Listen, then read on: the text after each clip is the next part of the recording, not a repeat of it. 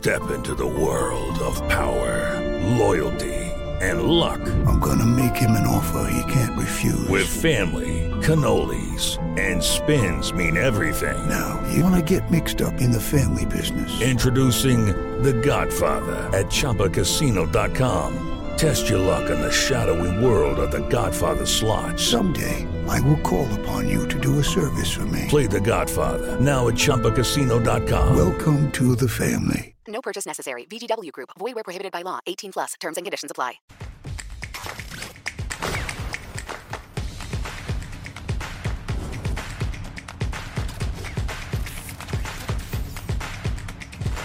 Canelada. Boa noite, amigos do Canelada. Pra quem tava com saudade de mim, como Flávio Prado. Flávio Prado se emocionou. Quando me viu entrar no estúdio, Nossa, ele se emocionou. Verdade. Os olhos lacrimejaram. Verdade. Me deu um abraço de um amigo verdadeiro. E pra você que também tava com saudade, que venham os xingamentos. Que comecem os xingamentos no chat aqui da Jovem Pan, do Canelada. Uma boa noite pra todos vocês. Uma noite de zona na CBF Que isso? bagunça na CBF. Ué, mas aí eu volto. E aí eu já volto com o José Carlos Araújo, Flávio Prado, me dando uma baita munição. Narrador do Rio de Janeiro, um dos grandes narradores do Brasil. Garotinho. O garotinho, José Carlos Araújo. Ele deu uma informação aí, Flávio Prado, Fábio Piperno, que também tava morrendo de saudade Muito, de muito. mim. Só falava nisso. É isso, tava folgando mesmo, tava com os meus pais no Rio de Janeiro, dando um abraço acalorado em José Asmar Filho, Rosana Asmar, que estavam com saudade do filhinho, como você sentiu também, Flávio Prado. Agora, o José Carlos Araújo vem com essa bomba que o Neymar, depois que ele jogou, que ele levou aquela pipocada, né? Que foi aquele balde de pipoca, aquele saco de pipoca que jogaram na cabeça do Neymar. Ele foi pra dentro do presidente da CBF, dentro do túnel ali que leva pro vestiário, mandou o cara tomar naquele lugar, xingou o cara de filho da pi, filho do lá, filho de cá, e deu uma Todo mundo é filho confusão. de alguém, né? É, uma treta ali na seleção brasileira. Agora, eu pergunto pra vocês. Primeiro, boa tarde, Fábio Piperno, boa tarde, Flávio Prado, ou boa noite. Boa noite pra vocês que estão no chat com a gente. Mas agora, é uma informação de um cara, é por isso que eu acho que ela tem muita credibilidade. Porque o garotinho, José Carlos Araújo, não é um cara de apelar por informação, não é um cara de gerar muita polêmica. E ele, dessa vez, ele diz, eu não sei se a gente tem aí, né, a declaração do garotinho, é que ele diz o seguinte: a gente não pode exibir. E o garotinho ele fala: conversei com uma pessoa que estava dentro do túnel e ela me disse, me garantiu que o Neymar xingou o presidente da CBF de tudo quanto é nome e disse: por que, que você trouxe a gente para jogar aqui? Que é na Arena Pantanal. Também não vejo problema em ir jogar na Arena Pantanal. Eu acho que em qualquer estádio isso poderia acontecer. Mas ele dá essa informação e ele ainda traz a informação, Flávio Prado, queria te ouvir primeiro, depois o Piperno, de que só quem tem a imagem é a Rede Globo e que pessoas da CBF pediram para a Rede Globo não exibir essa briga. E aí, isso palavras do garotinho. Como a Rede Globo tem os direitos de transmissão, tem um relacionamento ali muito próximo com a CBF, aceitou e não divulgou essas imagens. Eu pergunto, eu acredito no garotinho, sou fã, inclusive, cresci escutando e não acho um cara apelativo. Primeiro, você acredita, Flávio Prado, que isso tenha acontecido ali no calor do jogo? E outra, teve motivo o Neymar para ficar bravo com a CBF e não apenas com o torcedor? Boa noite, pilhado. Ó, o garotinho todo mundo admira. Um cara muito querido, né? Todo mundo gosta dele. Eu sempre brinco do, do Washington Rodrigues, né? O Apolinho, a dupla era, era exatamente o Zé Carlos Araújo e o Apolinho. Então, o, o, o Zé Carlos é um cara, nossa, merece todo o nosso respeito, o nosso carinho. Ele não é repórter, ele é narrador. E ele fez essa. Acho que é a única vez que eu vi o Zé Carlos Araújo dar alguma notícia assim, desse esporte com esse barulho. Ah, ele não estava lá. Ele falou que não estava lá, que alguém deu uma informação. Eu, eu tenho por princípio não duvidar nunca da, da informação, nenhum tipo de profissional. Acho isso é, antiético e tal. Agora, é, às vezes você tem uma leitura de uma situação diferente do que ela foi realmente. Ele não estava lá. Eu tenho certeza que alguém disse isso para ele. Absoluta certeza que alguém disse isso para ele. Ele não criou, não inventou essa situação, até porque não é o perfil dele, até porque ele não precisa disso. Agora, as leituras é que podem ter sido diferentes. É, primeiro, o, o, ter ido jogar em Cuiabá é uma estratégia política e não, não cabe aos jogadores definir se está certo ou não. Lá jogou, é um belo estádio, calor terrível, mas calor para os dois, não foi por causa do calor que o jogo foi deprimente como foi, foi um jogo ruim mesmo. E difícil saber exatamente. Agora, o que me, o que me impressiona muito é essa história de a Globo ter imagem e não mostrar. Aí eu já acho meio complicado. Já estou achando fantasioso demais. A Globo, ela não, ela não seguraria essa imagem. Não acredito nisso. Mesmo a CBF pedindo? Mesmo a CBF pedindo. Acho que ela não seguraria. Eu não tenho. Você trabalhou lá, você tem suas restrições. Eu acredito. Mas é, eu, eu acho muito difícil. Eu acredito, porque eu, quando trabalhei lá, já tive coisas assim de falar de CBF, falaram: não, não, não dá não, mantém. Então, mas eu acho que tem uma relação ali muito próxima. Eu também acho, mas já foi mais próxima quando havia exclusividade e são imagens, né? Aí já acho meio complicado demais. É, precisa ver a leitura disso, como é que isso aconteceu. Tipo, vou dar duas vezes. Uma, realmente ele estava bravo e tal. O, o, idiota lá jogou o, o, negócio lá nele. E ele entrou e foi para cima do presidente e esculhambou. E a segunda é, pô, trouxe a gente aqui e tal, esses caras estão fazendo isso e tal, não sei o quê. E falando palavrão, não exatamente para o presidente, sim pela situação ocorrida. É por isso que eu estou falando, você não ver a situação é uma coisa muito complicada. Bom, aí vamos partir do pressuposto que literalmente o Neymar tem atacado o presidente. Não acredito que ele ficasse quieto. Por mais que o Neymar seja importante para a seleção, e obviamente é muito mais importante do que o presidente da CBF, acho que isso seria uma, um, um, uma resposta uh, diferente. Ele teria vindo a público, ó, vão suspender o Neymar ou não vão fazer nada para não prejudicar a seleção, enfim, alguma coisa sairia. Então, acho que tem uma série de interrogações no meio disso que eu prefiro esperar antes de eu, inclusive eu vi o Neymar sobre isso, tal, se for o caso, para que depois a gente tenha uma posição mais clara. Agora, obviamente que o, o alguém disse para o garotinho que isso aconteceu. Isso, sem dúvida. Criar não criou. É, a gente conhece ele há tanto tempo. E, além do que, não precisa disso, né? Ele já é um.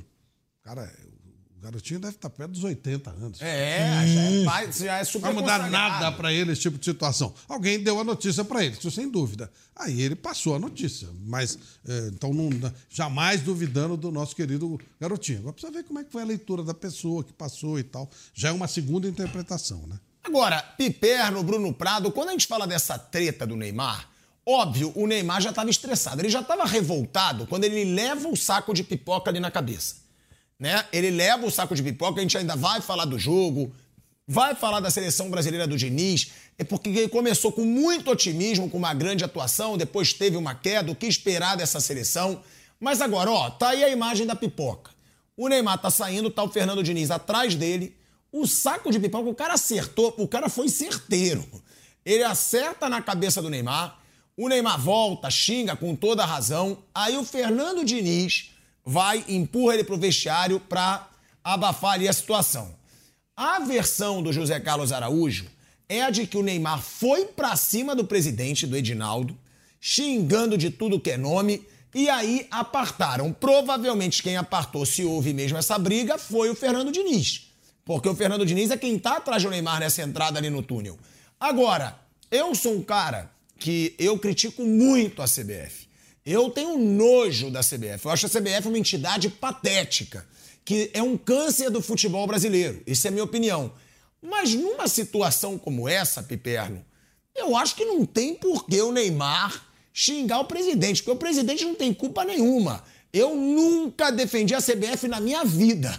Mas aí eu tô defendendo o presidente, porque o cara não tem culpa de terem jogado um saco de pipoca na cabeça dele. Que aí ele diz: de acordo com, Luiz, com o José Carlos Araújo, ele fala: pra que, que você foi trazer a gente para jogar aqui? Olha o que, que acontece. Agora, é um estádio de Copa do Mundo, claro que tem politicagem envolvida, porque tem que estar tá bem com todos os presidentes de federação, tem o presidente da federação lá do Mato Grosso, tal. Tem tudo politicagem envolvida. Mas não tem muito motivo pro Neymar xingar o presidente nessa situação, né, Piperno? O torcedor mereceu. O Neymar voltou ali, xingou. Tinha que xingar mesmo. Porque ninguém tem que jogar saco de pipoca e ninguém. Vaiar pode, xingar pode. Ele tá na arquibancada e o Brasil mereceu as vaias. Foi uma atuação ridícula. Mas o presidente ali não teve por que ser xingado, né, Piperno? Boa noite, Pilhado. Boa noite, amigos. De fato, bom, primeiro, eu vou, eu vou na linha do Flávio. Não tenho por que duvidar é, disso que o garotinho disse. Ele é alguém consagrado, é alguém que, enfim, não, não Conhece precisa. muita gente. Ou, é, ou se conhece, conhece todo mundo, né? Tem gente, mas a maioria desses personagens da seleção brasileira nem tinha nascido quando ele já fazia sucesso. E ele é garotinho desde de alguns, época. O pai de alguns, exatamente. E o garotinho, pai- garotinho seguramente tem mais de 60 anos de carreira. Ah, sim. De sim. carreira, de Sim, carreira. sim, sim. Seguramente. E é garotinho desde, desde aquela época. É. É um negócio impressionante. É um Aliás, o nosso querido? Osmar Santos pegou o garotinho desse Desse- garotinho. desse E garotinho. o garotinho político chegou uma vez a processar o garotinho dizendo que ele usava o nome dele. Né? É um e aí ele, aí ele entrou com uma ação e ganhou o garotinho Zé Casarotti. Falou, tá louco, eu faço isso desde que eu era Você nem, garotinho. você nem tinha nascido, né? Enfim, essas histórias são... E então, eu acho que ele ouviu de alguém, certamente ele não é um ficcionista, né? Ele não inventou esse negócio só para ficar de bem com, com o público, longe disso. Aí vem então essa suposta bronca do Neymar. Eu, muito tempo atrás, eu chamava o Neymar de o Chaplin no gol. Tinha, assim, verdadeira admiração pela, pelo talento dele. Óbvio que isso tudo diminuiu muito com o tempo, mas também, é, deixando a história do xingamento de lado, Neymar tem razão numa coisa, em uma única coisa, que também não jogou nada, que é o fato de que a seleção ela é usada como se fosse uma moeda de troca do centrão da bola. Então o cara sai lá do fim, um sai da Europa, outro sai da Arábia, outro sai de não sei onde, e aí tem que atravessar, inclusive, o Brasil para jogar em Cuiabá. Veja, nada contra o lindo e próspero estado do Mato Grosso. Aliás, se a gente hoje tem o, o prato cheio de comida, em grande parte a gente deve ao estado do Mato Grosso. Maravilhoso, próspero. Agora, se eu for fazer um evento de agronegócio, eu tenho que pensar inicialmente no Mato Grosso, porque é lá onde realmente eh, se tornou a meca do negócio, a capital do negócio. Agora, para jogo de seleção brasileira, não. Pra, embora tenha estado de Copa do Mundo, jogo de seleção brasileira não é para ficar sendo trocado aí é, na base do eu te dou um joguinho aqui, você me apoia ali. Isso está errado. E isso a CBF faz desde sempre. É lamentável, né? É, então, Mas também tem o direito de ter jogo lá, né? Eu acho, pro torcedor. eu acho Já que que tem um estádio de primeiro mundo lá, que é estádio de Copa do Mundo, é como todos os outros estados. É aquilo, não tem uma competição regional ali, não tem grandes clubes no Mato Grosso. Mas, pô, é um estádio grande, é um estado grande, é um estádio grande, é um estado, como você diz, que, pô, movimenta muito a economia do Brasil. Sem dúvida. Então os caras têm direito também de assistir ao jogo da seleção brasileira. Vai ter que entrar na fila, pilhado, embora tenham esperado aí mais de 20 anos. Pega um amistoso de vez em quando. Agora é jogo de eliminatória de Copa do Mundo. É um negócio tiro rápido. O jogador tem que cruzar o mundo para vir para cá. E assim, eu acho que há outras cidades aí nessa fila de espera e que fazem mais pelo futebol brasileiro. Eu, nesse sentido, eu sou até um pouco, um pouco conservador. Eu acho que o Brasil tem que jogar o máximo de vezes possível lá no Maracanã. Para mim, esse é o palco aí por excelência da seleção brasileira. O Brasil conseguiu a proeza de organizar uma Copa do Mundo e não jogar no Maracanã, que é o seu templo. Isso, é uma, isso vai contra a capacidade, a inteligência do povo brasileiro. Isso foi um atestado de burrice do povo brasileiro. Gasta não sei quantos bilhões para fazer uma Copa e é incapaz de levar a seleção para jogar no Maracanã. Agora, o cara que jogou pipoca, ele é um imbecil, ele é um idiota. Então, o estádio pode até ser interditado para jogos internacionais, embora no caso da seleção brasileira não vai fazer diferença alguma, porque vai voltar a jogar lá daqui a uns mil anos. Mas o fato é que todo mundo errou nessa história. Agora, Bruno Prado, a gente falou aqui, né, desse xingamento. Eu até entendo o Piperno questionar, eu discordo. Eu acho que pode ter jogo lá no Mato Grosso. Por que, que não pode ter jogo? Pode. Tem um estádio bom, tem público, tem um povo que gosta pra caramba de futebol, tem, não tem grandes clubes lá. Mas aí eu discordo. Eu acho que pode ter jogo lá, como pode ter em qualquer lugar do Brasil. Concordo quando é um absurdo a seleção brasileira não ter jogado no Maracanã numa Copa do Mundo no Brasil. Aí realmente é uma vergonha. Mas aí eu não misturo as coisas. Mas o Neymar teve motivo para xingar o presidente, na sua opinião? Na minha, não. Nunca defendi a CBF na vida. Não estou defendendo a CBF também. Estou defendendo o presidente naquela situação. Nem defendo o presidente. Mas dessa vez, acho que o Neymar descontou nele e tem motivo para ficar puto o Neymar, né? Uma palhaçada desse torcedor ter jogado o saco de pipoca. Pode vaiar, tudo. Mas aí, a gerar uma treta na seleção, de acordo com o José Carlos Araújo, Bruno, o Neymar ameaçou não ir para o Uruguai para jogar a partida dessa terça-feira. Ele falou: não vou para o Uruguai ali na hora que esbravejou, mas depois, claro, foi convencido. Isso aí, eu aí já o provável- muita viagem, né? É provável, assim, ele estava irritado que tomou um, um saco de pipoca na cabeça e, e falou com quem estava na frente dele. Não sei a intensidade, como foi, como não foi, isso é difícil de saber. A questão política, ela existe e vai existir sempre, seja qual for o presidente, ainda mais... Até o- porque eles precisam ser eleitos, Sim. né? E o Piperno ele falou aqui o centrão da bola, que é uma expressão boa, porque o que que é o centrão da bola no caso da CBF? As federações estaduais. As federações estaduais, os campeonatos estaduais, eles têm o tamanho que têm, porque as federações estaduais elas têm o peso 3 na eleição da presidência da CBF. Então, se você tiver fechado com as federações estaduais, você vai se manter no poder. E o presidente da CBF, ele vem das federações estaduais. Ele era presidente da Federação Baiana como o Marco Polo Del Nero era presidente da Federação Paulista. É, o Caboclo, que foi eleito pelo Del Nero, trabalhava com o Del Nero na Federação Paulista e depois foi com ele para a CBF. É, e o Del Nero o colocou como seu candidato e ele venceu.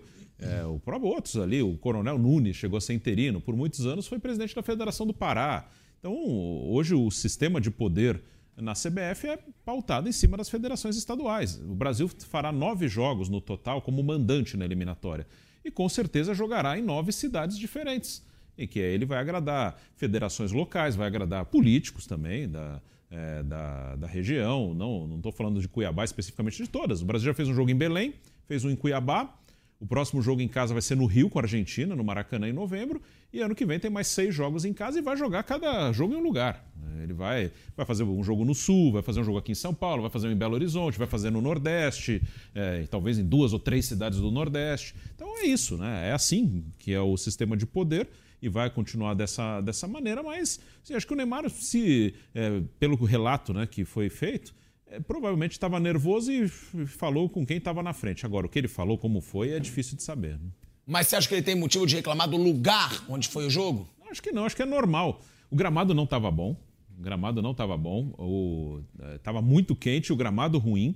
É, e claro, não foi por isso que o Brasil empatou, o Brasil jogou mal independente disso, mas o gramado não era bom e a temperatura altíssima. Então, isso também devia estar irritando. Mas a seleção ela joga é, em gramados ruins e joga em condições de temperatura, seja muito quente ou muito frio, com muita frequência no mundo inteiro. Já jogou em alguns campos nos Estados Unidos muito ruins, piores até do que estava o gramado da Arena Pantanal. Então, ele já devia estar acostumado. A seleção ela vai, não importa muito se o gramado é bom, se não é, se vai estar muito quente, se vai estar muito frio, se eh, com, negociarem um amistoso com menos 10, vão botar o amistoso com menos 10 graus, ou se tiver com 40 graus, vão botar com 40 graus. Se o gramado estiver ruim, o Brasil jogou uma Copa América em 2021 em casa, no Engenhão, fez quatro jogos no Engenhão com um gramado horroroso do Engenhão. Agora tá melhor com no sintético. Mas o Brasil jogou aquela Copa América quatro vezes no Engenhão e o gramado era péssimo. Lembra E todo jogo... jogo o Tite reclamava, com razão. Lembra aquele jogo na Fazenda, lá na Argentina, que acabou, Acabou a a luz? luz, não teve jogo. Era em Resistência. Segunda vez que não tem jogo Brasil e É, a cidade chamava Resistência. Fazenda, era lá. longe de Buenos Aires, acho que era assim. 2012. é, era bem longe de Buenos Aires, É. não era nem perto. Deve ter sido duro para chegar lá e nem teve jogo porque não tinha luz. Então, a América seleção vai jogar em lugares vergonha. assim mesmo. E, o de Cuiabá, o, o estádio é bom. O gramado estava ruim, mas o estádio é bom. O gramado não estava legal. Agora, vamos lá, né? A seleção brasileira é, fez um papelão, seja no gramado ruim, seja no estádio ruim, seja no estado bom, no estado ruim, seja com saco de pipoca, seja sem saco de pipoca. Foi um papelão a seleção brasileira empatar com a Venezuela dentro de casa uma atuação ruim da seleção brasileira.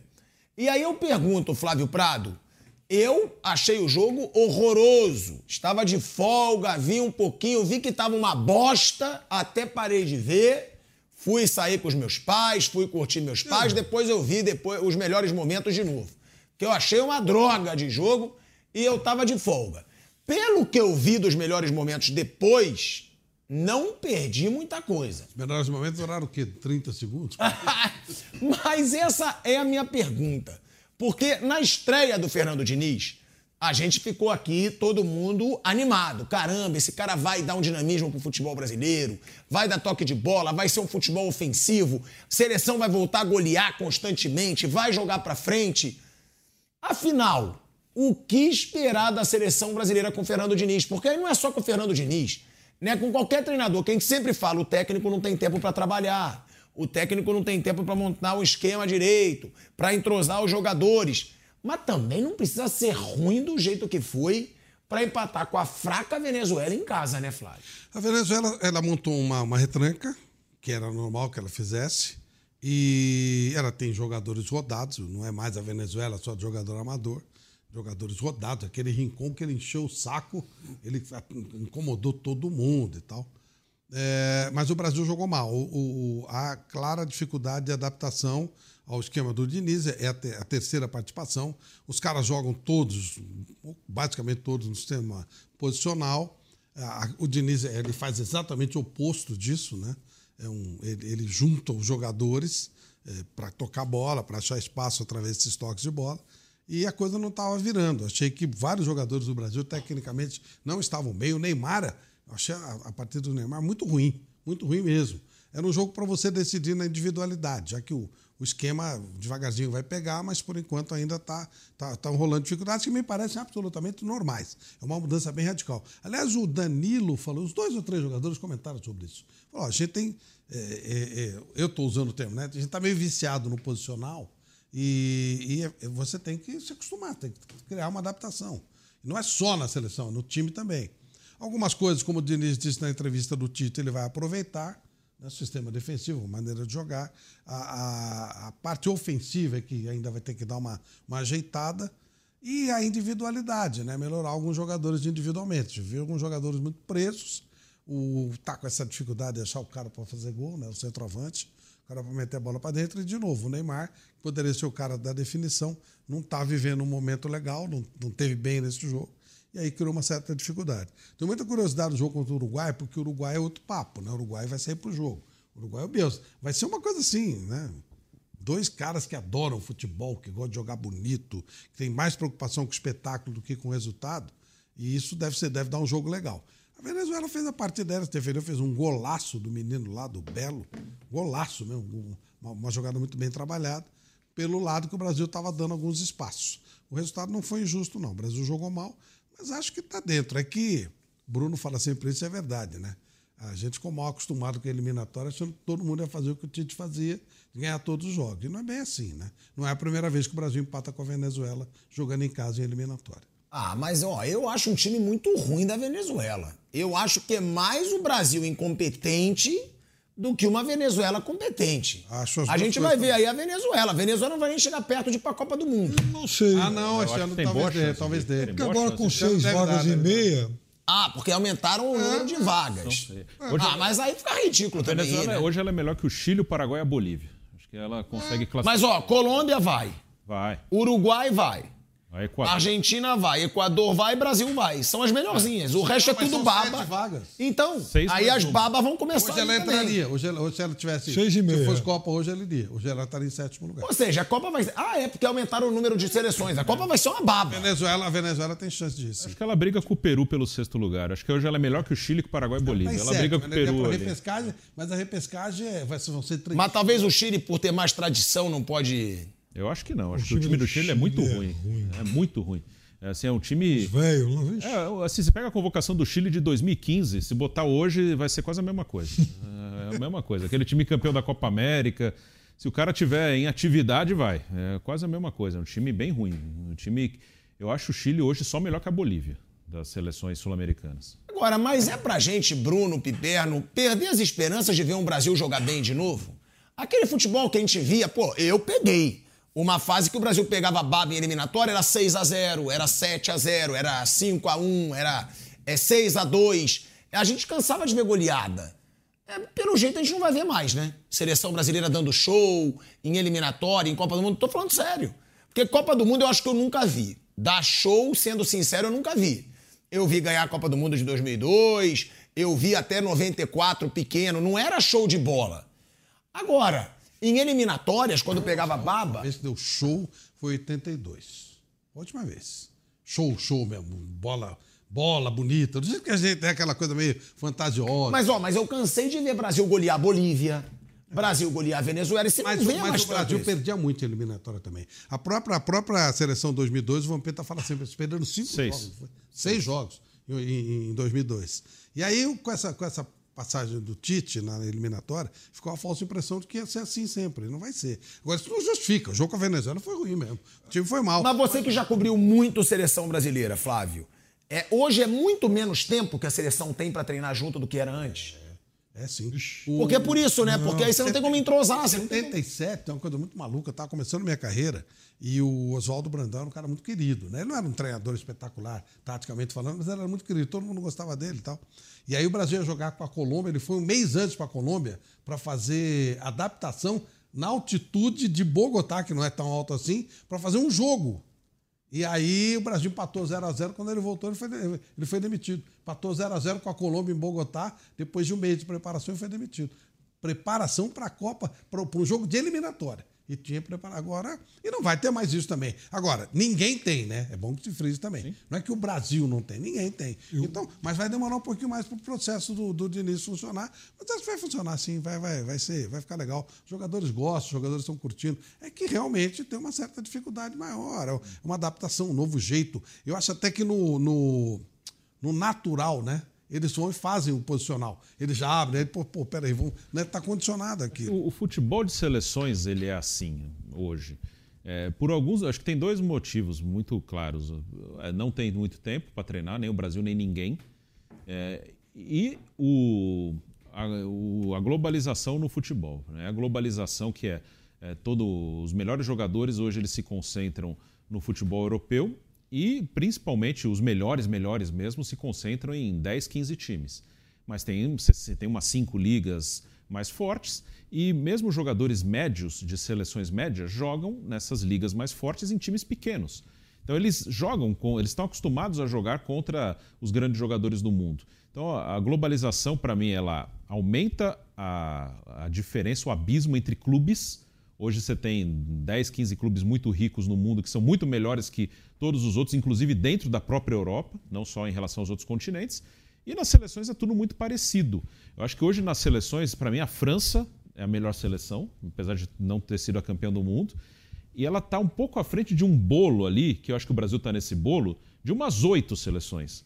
Acho que não tem muita diferença. Mesmo a Argentina, campeã do mundo, acho que Brasil e Argentina são seleções de um nível muito próximo. A Inglaterra está nesse bolo, eh, acho que Portugal está nesse bolo, a Espanha está nesse bolo. Eh, se melhorar um pouco, a Itália pode entrar ali. Ganhou uma Euro outro dia e não foi para a Copa. A Alemanha, se melhorar um pouco, pode entrar aí. Então é um bolo muito grande. E um terceiro bolo também não é muito longo, muito distante. Croácia, sei lá, é, Suíça, não é muito distante também desses outros. Então é, é muito equilibrado porque assim, eles jogam nas mesmas ligas, têm o mesmo tipo de treinamento, treinam um pouco na seleção. Um jogador suíço não se assusta quando vai pegar o Brasil, a Argentina, a França, qualquer um. Ele está acostumado a jogar com esses caras. Então é um jogo muito parecido e com nível de regular é, vai, às vezes para bom, às vezes para ruim, depende do momento. Então, é, o futebol de seleções é meio assim. Não tem muitas diferenças entre as seleções, a não ser aquelas que são amadoras mesmo. Na Europa mesmo você tem Andorra, San Marino, aí já é outra coisa, mas ah, em seleções minimamente profissionais e competitivas, elas não são muito diferentes. Aí você acha, Piperno, que é porque o futebol brasileiro piorou muito ou os outros melhoraram? Tem tudo isso, tem muito do que o Bruno falou. Porque Veja, também pioraram, né? Muitos pioraram. Você vê, o Chile piorou. Sim. O Paraguai piorou. O Não, Paraguai já teve uma época que É, era fortíssimo. Gamarra, mas tem uma Santa coisa. Cruz, Arce. esse tipo de seleção, pilhado, e na Europa acontece isso também, esse tipo de seleção surge em alguns países meio periféricos da bola, mas que de vez em quando eles fazem uma grande geração. Então vai na Europa. A Bulgária fez uma grande seleção e foi para a semifinal da Copa de 94. Mesma época, inclusive, em que a Romênia também tinha uma seleção boa. Então isso acontece. A Turquia fez uma semifinal de Copa do Mundo. Então, alguns países, de vez em quando, eles fazem uma grande geração. A Bélgica hoje. A é Bélgica. Sim. que até de vez em quando consegue se manter em bom nível, mas é- é um caso clássico. Então aconteceu isso com, por exemplo, o Paraguai, daquela grande defesa lá do. é, que tinha, sei lá, o Chilavete, acho, o Gamarra. O Carpegiani, Nossa, né? Era o Carpejano. Ex- Exatamente, Carpegiani, técnico em 98, perdeu para a França, campeã em casa, na morte súbita. Então isso aí sempre vai acontecer no futebol. A globalização também, ela óbvio que aproxima todo mundo. Eu vejo muito que acontece, por exemplo, no vôlei. O Brasil pega, veja, o Brasil é uma superpotência e tal. Pega umas seleções que antes eram uma baba e hoje, às vezes, para ganhar de 3 a 2 é aquela coisa de, sabe, de suar sangue. Porque é, esse, esse monte de seleção ruim passou a ter jogador na Europa, passou a ter jogador atuando em bons centros. Você vai na Europa, você pega a, a- Championship, que é a segunda divisão da Liga Inglesa, tá cheio de jogadores das seleções periféricas e aqui da América do Sul também. Então, é óbvio que esse intercâmbio vai ajudando esse monte de seleção que antes fazia parte só da periferia da bola. Então, o futebol vai ficar sempre muito mais equilibrado. A Itália, que o Bruno citou, a Itália está de novo correndo o risco de não se classificar. A Itália é segunda num grupo que tem a liderança da Turquia, ela está empatada com a Ucrânia, vai jogar com a Ucrânia fora e ela tem dificuldade no grupo com a Macedônia do Norte, que foi quem a tirou da Copa do Mundo de novo. E a Albânia do Silvinho está praticamente A Albânia do classificada. Chuvinho está praticamente classificado. Então o futebol está de pernas para o ar em relação a isso. Então, torna o trabalho de qualquer técnico muito mais difícil, porque o tempo de trabalho é mais escasso para todo mundo. Você pode gostar ou não do Diniz, já fiz um monte de críticas, acho que ele errou na- agora no jogo de quinta-feira, mas isso não é nem o mais importante. O mais importante é que o futebol brasileiro, a seleção brasileira, também acho que passa um processo de italianização. A gente vai perdendo status, porque o Brasil continua com uma seleção competitiva, como é da Itália. Só que as eliminatórias lá são muito mais difíceis que aqui. Então, lá, se jogar mal duas vezes, você corre o risco de não ir para a Copa. Aqui, se o Brasil jogar mal oito vezes, ele vai ficar em quinto e ele vai para a Copa. Ué, a Argentina, por exemplo, ela quase não foi para a Copa de 10 e para a Copa de 18. Se fosse na Europa, naquele momento, muito provavelmente ela teria ficado fora das duas Copas. E aí ele voa em 2002 Aí, e, e perde isso. na primeira fase. Exatamente, tem isso. Então, agora, eu acho que aqui no futebol brasileiro há problemas muito mais estruturais. A gente tem que tentar entender e debater, discutir por que, que não tem lateral bom, meia criativa e um nove. Aliás, o Diniz trocou os dois laterais, né, pro jogo. Né? Um por lesão, Danilo, o Ian Couto vai jogar e hoje treinou o Carlos Augusto no lugar do Arana. E trocou pelo o jeito vai Richarlison trocar um pelo atacante. Jesus. É, Richarlison pelo Gabriel Jesus também. Ó, isso é um dado que é bem curioso, tá? Do ataque da seleção brasileira. Porque o Brasil, ó, o empate fez a seleção brasileira perder a liderança das eliminatórias da Copa. E a última vez que o Brasil não foi líder foi após a nona rodada das eliminatórias para a Copa de 2018. Na ocasião, em 2016, o treinador era o Dunga. Era o Dunga. E há muito tempo que é a maior seca de um centroavante em seis anos. Porque o último gol do Brasil, Flávio Prado, feito centroavante, independentemente do número utilizado na camisa, foi nas oitavas de final da Copa do Mundo, quando o Richarlison marcou contra a Coreia do Sul. Ou seja, já são sete jogos sem gol de centroavante na seleção brasileira. É um.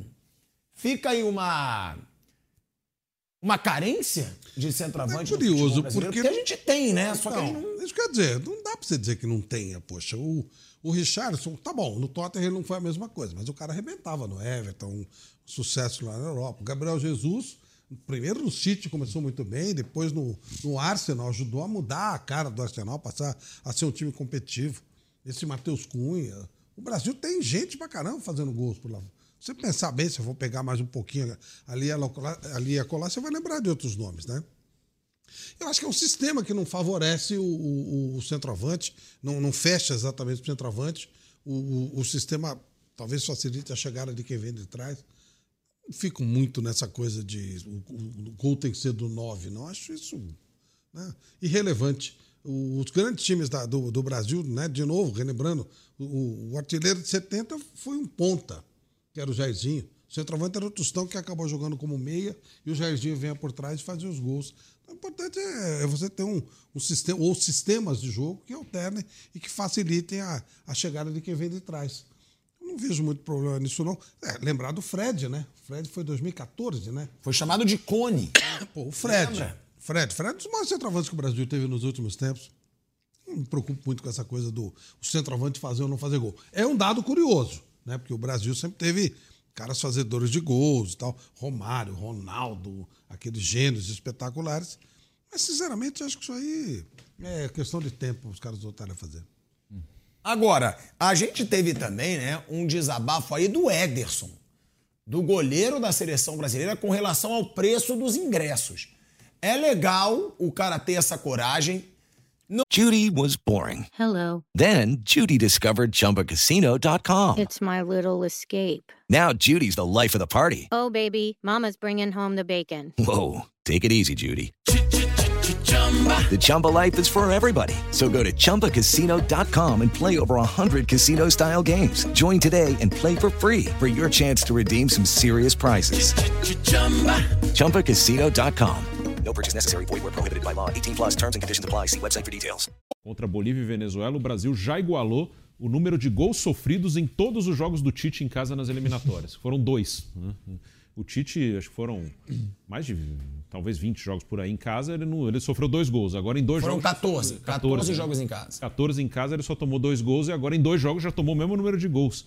E fora que no início do ano ainda era o Ramon, tomou dois do Marrocos, um de Guiné e quatro do Senegal. Então é uma seleção que hoje tem mais problemas defensivos, tem mais dificuldade. É, os goleiros hoje estão tendo que trabalhar mais, porque teve jogo da seleção que o Alisson, o Ederson, o Everton, quem tivesse no gol, praticamente não pegava na bola. Hoje já não é assim, é uma questão de ajuste também. Tite ficou seis anos e meio.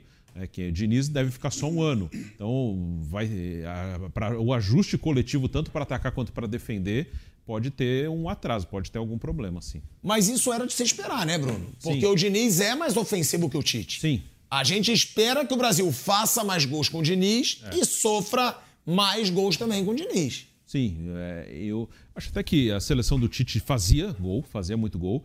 A, o Diniz ele está com alguma dificuldade. Nos últimos dois jogos, a Bolívia foi, foi 5 a 1 como foi 5 a 0 para a eliminatória de 18 e 5 a 0 para a eliminatória de 22 em casa. E agora, nos últimos dois jogos contra Peru e Venezuela, foram dois gols de bola parada dos zagueiros, né? um do Marquinhos e um do Gabriel Magalhães é o tal, tem uma dificuldade de adaptação à maneira de jogar. Né? O Brasil contra a Venezuela concentrou muito seu jogo pelo lado esquerdo, né? o Rodrigo saindo da direita para a esquerda, juntando ali com o Vinícius, com o Neymar, o Arana.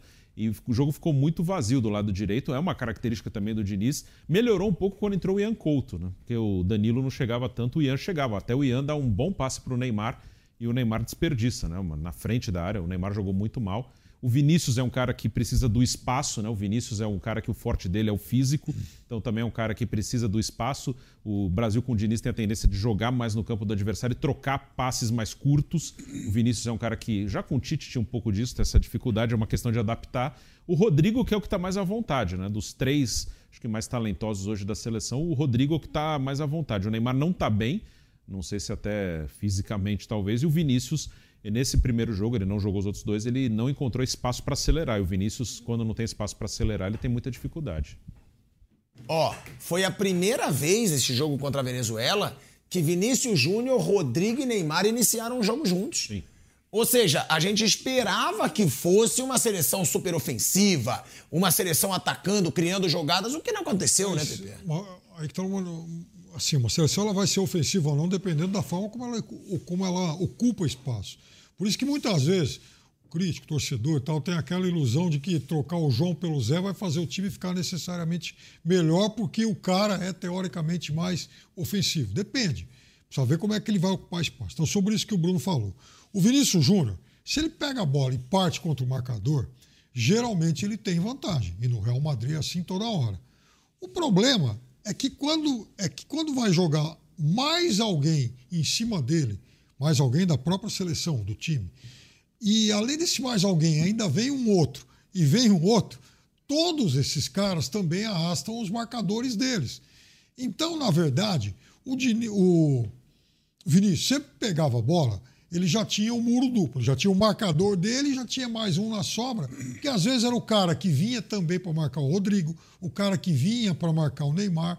Então, quando o Diniz pensou com cabeça de técnico do Fluminense, bom, eu vou estabelecer uma vantagem numérica trocando o meu jogador de beirada de lado, o, colocando os dois para jogar um ao lado é o que do o outro, Arias faz lá no Fluminense. que é o que o Arias faz, ele automaticamente prejudicava o jogador dele mais, tá, mais é, é, hábil para esse tipo de lance, que é exatamente o Vinícius. Então, o Vinícius passava a ter não só o marcador dele, como o do Rodrigo que vinha junto, o do Neymar que vinha junto, o do Arana que subia. Então, quando você congestiona muito o jogo em um curto espaço, esse tipo de jogador com a característica do Vinícius Júnior, ele vai ter menos espaço para jogar. Isso é aritmético. Então, é, é um detalhe que ele tem que corrigir. Não pode pensar com a cabeça do time, do, com aquilo que ele faz no Fluminense. Mas o, o Vinícius, vocês acham que ele vai ter dificuldade de se adaptar, tocar, tocar isso aí, tocar isso aí? Não, Flávio, mas eu só acho que não, assim. Eu acho que o forte dele é esse arranque, ok. Né? De repente fazer uma virada de jogo. Mas é muito simples o sistema, né? Ele, ele busca. E sai, toca Ele sai. gosta de buscar tabela, é verdade. Mas assim, eu acho que. É, é que o Neymar também já naturalmente cai pelo lado esquerdo. Então, quando ele pega o cara do outro lado, mais o Neymar, mais o lateral que sobe, é muita gente encaixotada. Não, eu digo assim, se você vai tocando a bola, com a habilidade que os jogadores do Brasil têm, vocês são os três, né? Rodrigo, Vinícius e Neymar. E mais o Imagina lateral que sobe. É, imagina esses caras tocando bola, né, entre eles. É um negócio assim que. E, e no primeiro, ou, ou até no, num drible individual, estando no espaço curto, você vai quebrar a defesa com muita Mas eu acho que aí você está tocando num ponto ainda mais, o mais sensível de todos. É, é acostumar o Neymar, educar o Neymar para fazer isso. Porque o Neymar gosta de receber a bola e de, às vezes, tentar o lance individual. Sempre foi assim, sempre teve liberdade para isso. Então, eu acho que, em relação a isso que você está falando, talvez o Diniz tenha pensado da mesma forma que você, pô, eu tenho três caras super hábeis e tal, mas quando chega no Neymar, a bola não volta com a mesma Mas eu acho que ele, que ele tem essa liberdade para tentar o drible. É que o Neymar não estava bem, né? O Neymar não conseguiu. Achei, achei o Neymar, inclusive, fora de forma. Não sei se vocês acharam também. mais Ele, lento. tava- ele não estava. É, mas isso já esperava, né, Flávio? Sim. A gente já espera que o Neymar na Arábia Saudita é um ele vá ficar fora de forma. A gente falou ser. isso várias vezes. ser, pode ser. É um outro nível de futebol, cara. Pode ser. Eu já assisti alguns jogos lá que estão transmitindo agora no Brasil. Eu dou crédito na Band lá. Cara, às vezes parece pelada. Não, sem dúvida. É outro ritmo de Sem jogo. dúvida. Ele, o arranque dele é outro. Tal. Então, mas aí, se você tem esse espacinho curto, no que o cara encosta, você usando. Eu estou imaginando o Vini, né? Quando ele, ele resolve, em vez de dar um tapa, ele, ele dá um corte e sai. Ele já vai deixar três, quatro lá atrás. A mesma coisa o Rodrigo. Quando o, o Diniz faz tem essa ideia do, do, da aproximação, ele tem, ele tem, ele quer o quê? Ele quer congestionar um setor, eventualmente fazer uma virada de jogo, ele tem usado isso muito no Fluminense, ou então pela individualidade mesmo, você dá o ritmo do jogo. É meio que quando o cara vai, vai, vai dar o saque no tênis, né? Ele dá o ritmo que ele quiser. Eu tenho certeza que ele libera esses caras pro drible. Mas o cara tem que estar bem para driblar. Se ele perder, aí complica tudo mesmo. Eu acho que contra o Uruguai, o Vinícius principalmente vai conseguir jogar melhor. né? Ele vai ter mais espaço para jogar. Assim, o Vinícius ele é um cara que, eh, principalmente na mão do Ancelotti, ele evoluiu muito eh, tecnicamente na tomada de decisão, no, eh, até no, no toque, na finalização. É um cara que ainda o Ancelotti mesmo, ele muitas vezes ele, ele bota o Real Madrid um pouco mais no campo de defesa e deixa ele solto para meter a bola longa para ele ir no mano a mano com espaço para correr. Então, uma coisa que, assim, deve adaptar, mas contra o Uruguai eu acho que ele vai ter mais facilidade, porque não vai estar com tanta gente no mesmo espaço dos dois times. Né? O Uruguai vai, não vai jogar é, lá atrás no campo de defesa, vai dar espaço. Né? E com espaço para correr, aí não dá para segurar. Mas sem o espaço, acho que ele ainda vai ter que. Ele, ele vai sofrer um pouquinho. Assim, de- com de adversário com linha muito baixa, assim, ele ainda ele vai sofrer. Ele vai, vai acertar porque ele é muito bom. Mas eu acho que ele vai ter uma- alguma dificuldade. Mas assim, o, o- pelo que a gente conversa com o Diniz, ele não quer. Quando ele fala ele fala assim: ah, eu, o, o cara é muito difícil o cara ser um jogador de futebol. Isso é uma frase que ele gosta de usar muito. Aí eu vou botar o cara para ficar defendendo, dando bicão. Eu quero que ele jogue, eu quero que ele tenha liberdade para jogar. Em cima dessa liberdade, eu não acredito que ele vá nem imaginar encolher jogadores com esse nível. Sabe, tipo assim, o Vinícius Sim. pode tentar um drible. Ué, a defesa pode. Né? O goleiro, ele, ele nunca. Quando, quando aquele Felipe Alves, aquele maluquinho lá, errava, Deu ele. chapéu. No... É, ele, ele não, se, não se incomodar com isso. Ele não vai tolher Vinícius, Neymar e, e, e- e Rodrigo. É que o processo realmente está começando agora. Sim, né? e o, assim, o que eu falo do Vinícius não é nem assim ele não ter liberdade, é ele achar o espaço dele. Porque Uhum. Isso sim, acho que tá faltando. o Vinícius ele precisa correr com a bola. Assim, o Vinícius naquele. assim, tem cara que, que dribla. O Neymar, nos bons momentos, ele é um cara que dribla parado até. Ele pode parar a bola, Uhum. o cara para na frente dele, ele conseguia sair. O Vinícius ele dribla correndo. Então ele pode ter essa dificuldade. E que ele vai se achar, que até eles mesmos vão encontrar um movimento que, é, do- às vezes, do Vinícius talvez é, vir um pouco mais de trás e eles tabelarem ele correr no espaço. Eles vão se achar. Mas acho que nos primeiros jogos ele vai sofrer quando não tiver espaço para driblar correndo. Natural, né? Sim, o- um que dribla parado, assim, não vou nem falar, não, o Anthony. O Anthony ele dribla parado também. Tem o Anthony e É. tem, e tem outro que, quando entrar no time, acho que vai, vai, vai acelerar esse processo, é o Paquetá. Sim. O Paquetá, ele faria o ganso, né? mais ou menos o que o ganso faz no Sim. Fluminense, passar tudo por ele ali com mais rapidez, com mais agilidade. Em algum momento ele vai ser liberado, em algum momento ele vai ser convocado. E Eu acho que é um jogador que vai dar uma qualidade impressionante para o time. E- Então tem, tem opções. Cara, é uma opção da CBF, entendo, mas eu acho que o Paquetá tinha que estar na seleção. Ele, ele é investigado. Ele não é culpado de nada por enquanto. Pode ser que daqui a pouco a investigação mostre que ele se envolveu em apostas, mas por enquanto ele é investigado e está jogando no clube dele. Eu acho que assim, quando não chama, é, assim, um cara que, se for comprovado, não, o cara se envolveu em aposta, ele vai ser suspenso. Mas por enquanto, está jogando no campeonato inglês. Eu entendo que no, no primeira convocação é, foi no dia que estourou que o Paquetá estava sendo investigado. Então foi uma coisa, acho que na hora teve que decidir aí, estourou isso aí, o que, que a gente faz? E acho que até por precaução, até por não saber direito da situação, ele ficar fora, mas acho que nessa segunda ele já tinha que estar. E se lá na frente for comprovado, né, ele realmente se envolveu em manipulação de aposta, não sei o quê, aí ok. Mas por enquanto ele é inocente. Por enquanto ele é um investigado que pode daqui a pouco, ó, não tem nada com isso, ok. E ele tá jogando, né? Ele, é, o cara é inocente até que seja Também. provado a culpa dele. Eu acho que o Paquetá tinha que estar aí, mas claramente é uma opção da CBF, não, não, é, não é o treinador. O Diniz é um cara que tem um ano de contrato. Acho que o Paquetá tinha que estar participando. Se for comprovado que ele fez alguma coisa de errado, ok, mas por enquanto ele é no inocente. dele, pô, tá jogando no West. E nessa vaga. É, no Oeste ainda tá jogando. Tá jogando. Eu acho que ele está jogando. E nessa vaga aí, aí eu acho que, inclusive, é a maior dificuldade do futebol brasileiro. Porque, por exemplo, no caso aí do centroavante, o Diniz daqui a pouco ele vai ter. é, vai, vai acabar dando alguma chance para o Marcos Leonardo. Vai acabar em algum momento. Vitor Roque. Chamando o Vitor Roque. Então, você tem caras novas para pelo menos fazer uma aposta. Vai dar certo ou não, a gente não sabe. Mas, enfim, gente para ser testado. Agora, quem é um meia de 20 anos aí que mereça a chance de um teste na seleção brasileira principal hoje? É difícil. É. Então, aí, para mim, é o problema mais, mais grave de tudo. Por isso que o Paquetá, eu acho que, aju- eu acho que assim, esse processo ele vai acabar andando. O Diniz fez rodar, isso no Aldax, pô. Né? Não tem como não, dar, não, não rolar na seleção pelo nível do jogador. Mas demora, tem o tempo. E dependendo do nível do jogador, você vai ter um- um- uma facilidade maior. O Casemiro tá falando muito, ele falou, pô, a bola tá passando por mim toda hora. E é legal, mas o Casemiro está um pouco mais aqui atrás. Se você jogar isso um pouco mais à frente, ou seja, paquetar, Sim. esse processo chega mais nos caras que tem que chegar a bola, né? Eu imagino isso. Eu acho que eu estou bem otimista com relação a esse, a esse trabalho. Eu acho que vai ser legal.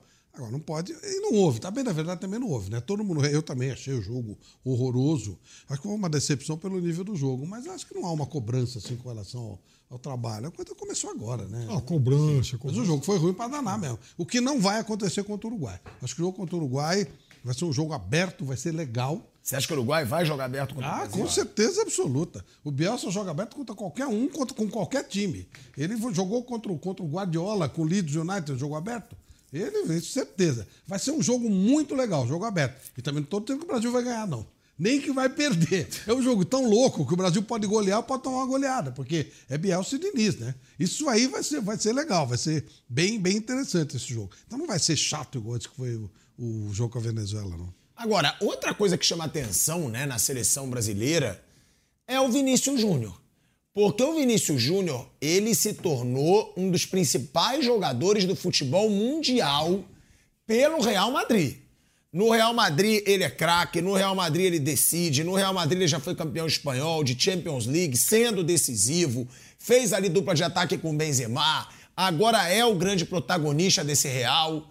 Mas na seleção brasileira, ele ainda não é esse cara, né? Eu acho até que na Copa do Mundo, uma das grandes críticas que eu fiz ao Tite foi quando ele substituiu o Vinícius Júnior no jogo contra a Croácia. Porque eu achei que ele estava bem na Copa. Naquele jogo ele não estava. Mas na Copa do Mundo, ele era um dos principais jogadores da seleção brasileira. Ele buscou o jogo, ele fazia jogadas, ele foi decisivo em algumas partidas. Agora, no geral, na seleção brasileira, o Vini ainda não está nem perto de ser o jogador que ele era no Real Madrid, né, Bruno e Piperno? É, sim, e acho que é uma questão. O Vini ele vira titular da seleção lá para o meio de 22, assim. Ele, ele até joga 22 inteiro, ele jogou quase todos de titular. Então, ele entrou numa última hora na, na Copa do Mundo, que é a primeira grande temporada dele no Real Madrid é a temporada 21-22. Ele teve bons momentos em outras temporadas, o que é natural, ele chega como um garoto, como o Hendrick vai chegar daqui a pouco. O Hendrick não vai chegar é, para resolver problema, ele vai chegar como um garoto que vai buscar o seu espaço num grande clube do mundo. Vinícius jogou no Castilha, é, subia, entrava no time, tinha uma sequência, depois caía um pouquinho, saía. Então a temporada 21-22 é de consolidação dele. E aí ele também ganha seu espaço na seleção. A seleção do Tite é, jogava com os dois pontas bem abertos, né, o Rafinha e o Vini, e apostava muito no duelo individual do ponta contra o lateral, o zagueiro adversário. E o Vinícius também acho que fez uma boa Copa. Não foi excepcional, mas foi uma boa Copa. E agora é um outro estilo, ele vai ter que trabalhar mais o toque curto, toque tabela, toque curto, espaço mais curto. Na, é, o Tite ele forçava o mano a mano, tanto do Vinícius quanto do Rafinha do outro lado. Então, acho que era até um sistema mais favorável a ele. E agora ele vai se adaptar e acho que é uma questão de tempo. Ele tem poucos gols na seleção, acho que ele tem dois ou três gols só na seleção.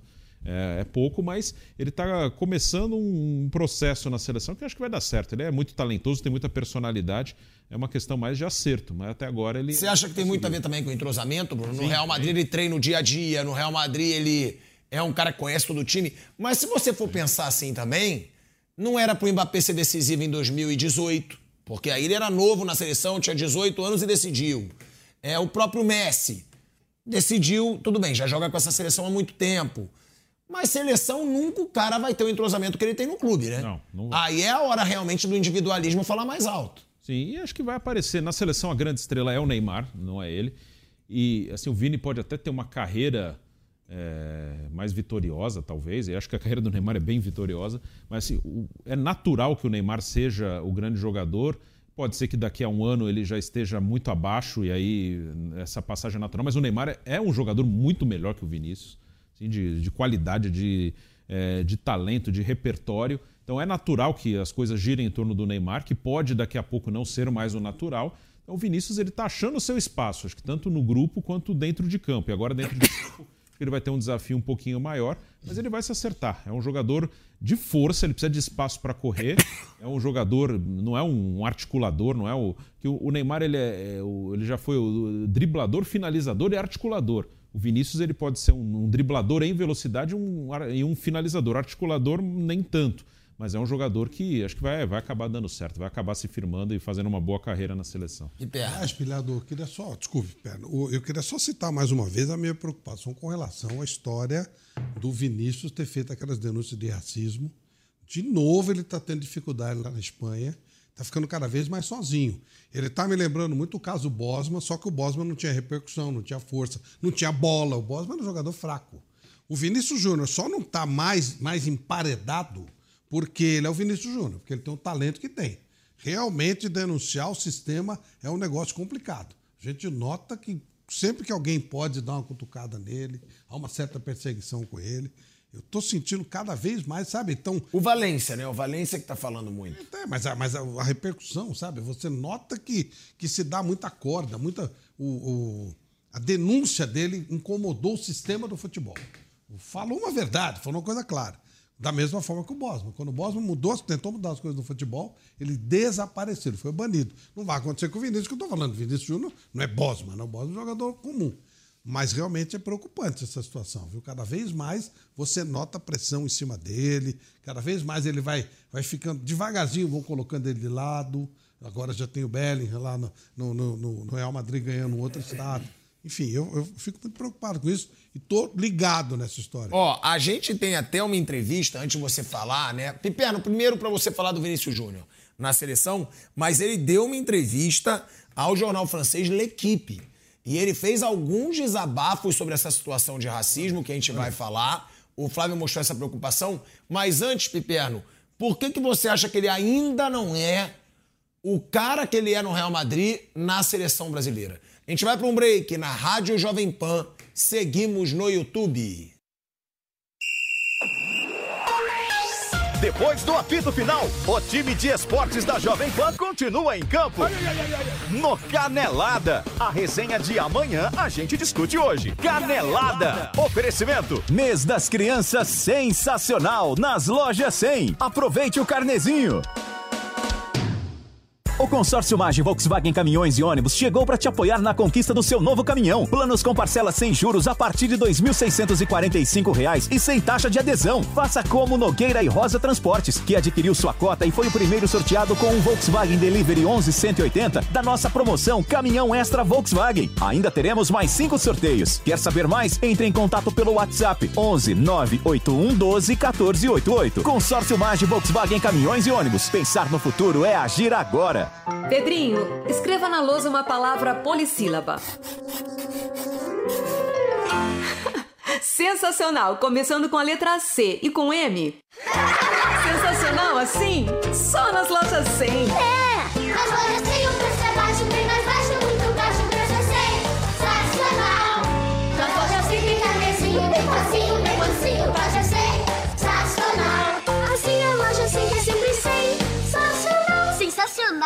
Você que sabe tudo sobre futebol e acompanha o dia a dia dos clubes, entre em campo e desafie o seu conhecimento de futebol no site da 10bet. Fature alto com o futebol como fazem os grandes craques. A plataforma de apostas esportivas VIP mais utilizada da Europa trata você como um campeão. Acesse jogacoma10.com.br e divirta-se jogando com seus amigos. Venha jogar com a 10. Aconteceu. Aconteceu. Está na Jovem Pan News. Você conectado com a informação. De volta, hein? De volta à Rádio Jovem Pan, agora na rádio e no YouTube, falando desse desabafo que o Vinícius Júnior fez no jornal L'Equipe, tá? O Flávio Prado falou da preocupação que ele tem do Vinícius Júnior ter ido de encontro ao sistema. E o Vinícius Júnior falou o seguinte sobre racismo ao jornal L'Equipe, que é o principal jornal de esportes da França. Abre aspas para o Vinícius Júnior. Se eu for o único contra o racismo, o sistema vai me esmagar com facilidade. Quando estamos todos juntos, quando pessoas importantes abordam o assunto, como o presidente do Brasil, como o presidente da UEFA, como Kylian Mbappé, como Neymar, grandes jogadores, como, como Rio Ferdinand, que sempre me escreve e está comigo nessa luta, isso necessariamente tem mais peso, disse o Vinícius Júnior. E ele continua. Ele diz: ele diz o seguinte: em Valência, todo um grupo no estádio insulta um jogador. E na partida seguinte, podem jogar normalmente com o público sem perder com o público, sem perder pontos, sem punição. A mudança vai passar por isso. Acredito que devemos tomar medidas para que os racistas tenham medo de dizer coisas que possam me afetar e também suas vidas. O que aconteceu em Valência foi na 35ª rodada, mas em todos os jogos fora de casa disputados antes deste, houve episódios de racismo. Eles nunca fizeram nada, eles que ele diz é a Liga Espanhola. Já tinha falado com a La Liga para dizer que isso tinha que mudar. Eles não me ouviram. Eles me ouviram desde o momento em que o mundo inteiro começou a falar da Espanha. Isso os fez reagir. Pessoalmente, sei que não vou mudar a história, que não vou fazer da Espanha um país sem racistas, nem do mundo inteiro. Mas sei que posso mudar algumas coisas, para que quem chegar nos próximos anos não passe por isso, para que as crianças possam ter tranquilidade no futuro. Por eles, farei tudo o que puder. É esse o desabafo do Vinícius Júnior, e você diz, você vê, Flávio, que ele usou a mesma palavra que você, o sistema. Eu não posso lutar sozinho contra o racismo, porque senão o sistema vai me amassar. É verdade. É o que ele fala. E, e ele desabafa sobre esse racismo na Espanha. Ele diz que a La Liga não faz nada. E a La Liga fingiu que ia fazer, o mundo parou de falar e ela não fez nada. Esse é o ponto. O, o- E assim, devagarzinho ele vai ficando à margem, sabe? Vai começando a, a ter mais dificuldades, vai perdendo espaço devagarzinho no Real Madrid, como aconteceu com o Bosman. Quando o Bosman fez o- toda aquela declaração, conseguiu aquela vitória na justiça que mudou a vida de todos os jogadores, todos, todos. O mundo é outro, os jogadores são outros. Eles passaram a ganhar o dinheiro, o dinheiro deles passou a ficar com eles, não com cartolas dos clubes e tal. Aí originou aqui no Brasil a Lei Pelé, que um, tem uma outra crítica, podia haver uma adaptação, uma melhoria de uma coisa ou outra, mas que o jogador passa a ser, ele fica liberado. Esses jogadores de hoje, mesmo de equipe de Série B, a não ser que cometam muita bobagem, não terão jogos beneficentes lá na frente, como você tinha com 80%, 90% dos grandes jogadores na época da lei do passe. Mas o Bosman foi penalizado, o Bosman desapareceu. Falei a última vez que eu tive notícias dele, ele perdeu esposa, perdeu filhos, ele perdeu eh, todos os salários, não tinha dinheiro, estava virando quase, quase, quase um, um- uma pessoa eh, moradora de rua. Negócio impressionante que fizeram com ele. Foi e com o Vinícius é diferente, mas ele vai precisar de apoio. Toda vez que ele fizer uma manifestação, precisa de novo que o Mbappé, que o Neymar, que o, que o todo mundo, que, que for o caso, presidente do Brasil, qualquer um, que todos aqueles que são defensores dessa causa se manifestem a favor dele e que a gente volte a tocar nesse tema. Porque se depender do sistema, eles querem que continue assim. Eles são o, o sistema é racista, é preconceituoso. Mas o que seria o sistema nessa situação? É a La Liga, Por é a exemplo, UEFA, é o quê? Tudo, tudo que puder, eles vão fazer. Aí você vai dizer assim: ah, mas o Pelé, mas o Pelé é o Pelé, pô. O, o, o Mbappé é o Mbappé. Os jogadores, eles desapareceram pelo talento deles. Talento você não consegue discutir. E eles não batiam de frente também. A bem da verdade, né? nunca houve uma, uma, uma guerra direta nesse sentido. Eles meio que aceitavam. Né? O Pelé, quando era chamado de macaquito, ele, principalmente na Argentina, ele detonava os times lá. E ficava por aí, não saía dando declaração, nada e tal. Quando o Vinícius toma uma postura como a que ele tomou, dando, fui vítima de racismo e tal, tal, tal, tal, ele coloca isso no mundo, ele joga isso pro mundo. O Pelé fica- ficava regionalizado. Essa história do jogo do Boca, né, que ele faz isso em 62 ou 63, ele soca o ar e tira sarro dos caras. Era diferente. Agora, o- quando o Vinícius jogou isso pro mundo todo, o que ele fez muito bem. Ele coloca uma situação eh, de, de olha, nós temos que ser tratados como seres humanos. Eu fiz recentemente uma entrevista com o Edinho, filho do Pelé, Pilato, que é uma coisa assim impressionante, fiquei assustado com o que ele me falou. Entrevista ainda é ineta, depois eu vou mostrar no meu podcast, né? Aliás, dá, dá uma coletear para mim mesmo, Flávio Prado entre amigos, se você deu uma entrevista. Claro. Até hoje repercute muito. E ele fala assim para mim, Pilato, só para você ter uma ideia. Ele teve muita dificuldade na- na- quando ele morava em Nova York, não é a Nova York de hoje. A de hoje também é racista, mas naquela época era pior ainda, porque ele era branco demais para os negros e negro demais para os brancos. Ele era obrigado a viver confinado. O Edinho. É. Olha que loucura. Ele não tinha identidade. Ele falou, eu perguntei, por que, que você. Ele falou, ah, eu vivi. Ele usa um termo, né? Em guetos. Não era gueto, querido, ele usa um termo. Ele, ele vi- tinha que viver num- em alguns lugares restritos. Onde ele era aceito, junto com os latinos. junto com- Ele teve que ter uma vida paralela, porque ele não era aceito pelos brancos, porque era negro, e pelos negros, porque era branco. E, e chegou a, ser barrado no, no apartamento onde ele morava por um porteiro. Olha que loucura isso. Isso, nós estamos falando dos anos 80, né? Anos 70, 80. Hoje isso é absolutamente inadmissível. Embora exista esse episódio de racismo. Agora você imagina você bater de frente com isso. Você. A gente vê aquele, o, o- o- aquele mega atleta que bateu de frente com o Hitler no- no- nos filmes que eu Jesse Owens. Jesse Owens. Ele, no filme, ele aceita passivamente, ele vai ser homenageado nos Estados Unidos, ele entra pela porta dos fundos. Ele aceita o racismo. Olha que loucura. Os jogadores do Fluminense, no- no- nos anos 20, eles aceitavam botar pó de arroz no rosto para ficar branco, por isso que o apelido do Fluminense é pó de arroz, Porque eles aceitavam passivamente aquela coisa. Hoje, graças a Deus, a raça negra vai e vai para cima. E o Vinícius Júnior é o porta-voz disso. Mas é claro que isso mexe com um monte de interesses. Isso mexe com um monte de situações. Há pessoas que se consideram superiores. E aí, meu amigo, eu- É, mas aí é a hora também de todos se unirem de novo. Porque Claro. o Mbappé falou, o Neymar falou. É, tem jogadores aí que se posicionaram e que são importantíssimos nessa luta. Porque se você for pegar, vamos lá, vamos ver jogadores negros hoje que fazem totalmente a diferença no futebol mundial. Você tem o Mbappé, você tem o Vinícius Júnior, você tem o Neymar. Né? O Neymar ele é negro, ele não é. é, ele é mas ele, mas, mas para mas pro, pro, pros racistas, é, ele é. Ele acaba É, não. É negro. Você tem o Mané, você tem o Kanté, você tem jogadores negros jogadores que estão entre os melhores hoje da atualidade. É, teve até o Ancelotti, pô, reforçando. E não tem que ser só o negro. Tinham que ser todos. Tem que ter o Messi, tem que ter o Cristiano Ronaldo. acho, também tem acho. que ter esses caras de expressão, o Guardiola. Os grandes nomes do futebol mundial e falarem, ó, tá todo mundo aqui unido com o Vinícius Júnior. Então, ou acaba essa palhaçada, ou tem uma punição real, ou não tem. Mas assim, filha... E se não tiver, a gente vai fazer um movimento contra essas entidades. Tem que ser assim, ó. Como? O que, que esses jogadores podem fazer? Não sei. Não ir a campo? É fazer uma greve com relação a essas ligas que são racistas, que não combatem o racismo? Porque alguma coisa tem que acontecer. Porque naquela situação o Ancelotti falou, o Neymar falou, o Mbappé falou, todo mundo falou. E depois morreu. E aí Você morre. vê que aqui, aqui no Brasil, qual foi o time que perdeu pontos com essa história de, de imitação de macaco? Todo jogo tem.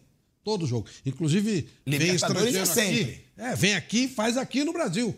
Aí o cara vai preso, fica um, dois dias, aí alguém paga uma, uma multinha. Só teve um caso lá atrás, foi o Grêmio naquela situação lá com o Aranha. Aranha.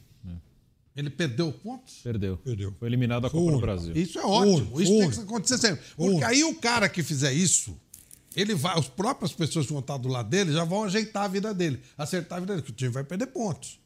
Lembra quando, quando o, o STJD eles tiravam os- o mando do, do campo quando o cara jogava copinho? lá? Opa! Aquilo acabou, aquela palhaçada acabou. Até hoje não se joga. Tem que ser uma coisa desse tipo. Ah, um cara em Valência, não foi um cara, foi o estádio inteiro. Mas um cara gritou, perdeu os pontos. Perdeu os pontos. Gritou duas vezes, seis pontos. Acaba, velho. É, tem que ser na marra, na boa, na doçura. Os cara, esses caras, o racista, ele basicamente é um ignorante. E o ignorante, ele só entende a linguagem ignorante. Se, você. Não dá pra você dialogar com o racista. Ele é um cara ignorante. Ignorante, você diz, mas não tem conhecimento, não tem noção de nada, é um idiota. Esse cara não tem como dialogar com ele. Tem que ter posições, tem que ter postura. Isso tem que ser feito por todo mundo. Não é um menino de, de 25, 26 anos, um brasileiro, por mais talento que ele tem, até menos, né? O Vinícius deve ter 23. Um menino desse aí, é, coitado, o que, que ele vai fazer sozinho? Por isso que eu acho ele o- hoje o maior personagem do mundo nessa história. Sim, mas ele precisa de apoio. Agora, ele você vê que ele pediu apoio no- na, na entrevista. Gente, eu preciso que, que me apoie. Ele fala, não dá pra lutar sozinho Dá, contra o racismo. dá. Ele fala com todo isso. o talento dele. Com todo o talento dele. E ele é um cara que ele não gosta de falar. Ele não gosta de usar mídia, de aparecer. Então, se ele tá falando, porque a gente sabe que tem atleta que gosta de uma mídia, de marketing. Se ele tá falando é porque ele sente isso. Ele mesmo. deve estar sentindo. É, é alguma coisa, a gente não sabe o quê, mas ele deve estar sentindo. O próprio Real Madrid, eu não vou me surpreender se tiver, sabe? Pô, tal, por que você foi mexer com isso? Deixa quieto tal. Então, realmente, a gente tem que ficar muito atento e apoiar esse menino, que ele precisa muito desse apoio. E ó, o Tite vai se apresentar amanhã em coletiva de imprensa pelo Flamengo. Ele já foi apresentado, tirou foto com a camisa, mas amanhã é a primeira entrevista coletiva de imprensa do Tite como treinador do Flamengo. Vai ser às duas e meia da tarde, né? Se eu não me engano. Duas e meia da tarde, essa entrevista coletiva do- de imprensa do Tite.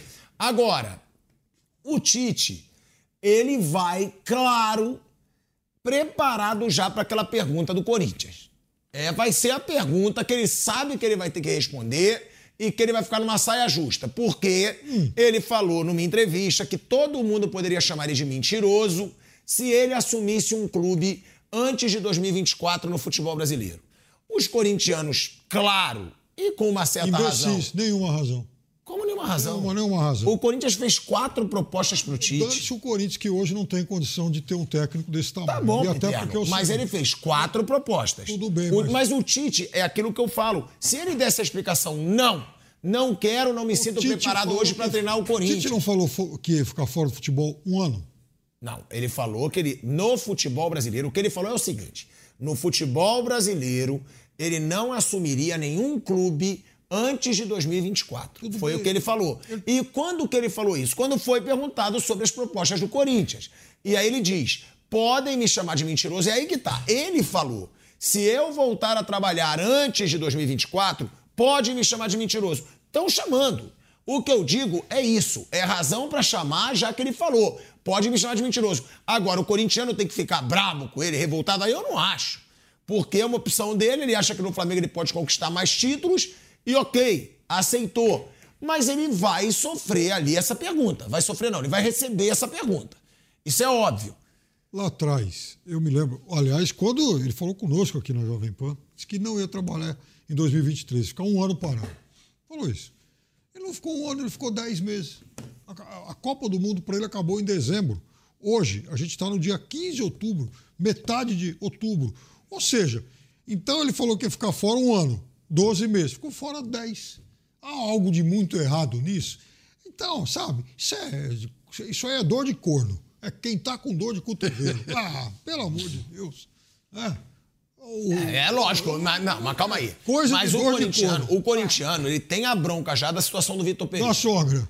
Agora ele tem essa Então. bronca do Tite. E, ó, o torcedor, pra mim, tem razão de estar na bronca. Nossa, a razão o dele, o Tite tem a voltar. razão dele, mas o, cara Tite tem a quis- razão dele. que o cara quis voltar dois meses e meio antes do que falou. Mas o Tite Oh, acha que no Flamengo Quem ele pode ter mais ambições e mais títulos que no Eu acho Corinthians. que tem. É isso. Eu acho que ele tem. Ele tem a razão dele, Isso. mas o corintiano também tem a razão Então, dele de ficar bravo. O Corinthians está fazendo conta para fugir do Z4. E o Tite quer disputar título. Também tem isso. O Tite quer ir pra Libertadores. E esse O grande negócio- objetivo do Tite é a Libertadores. né? Olha, aqui, esse negócio de gratidão no futebol, acho que você tem que ir pro seu melhor.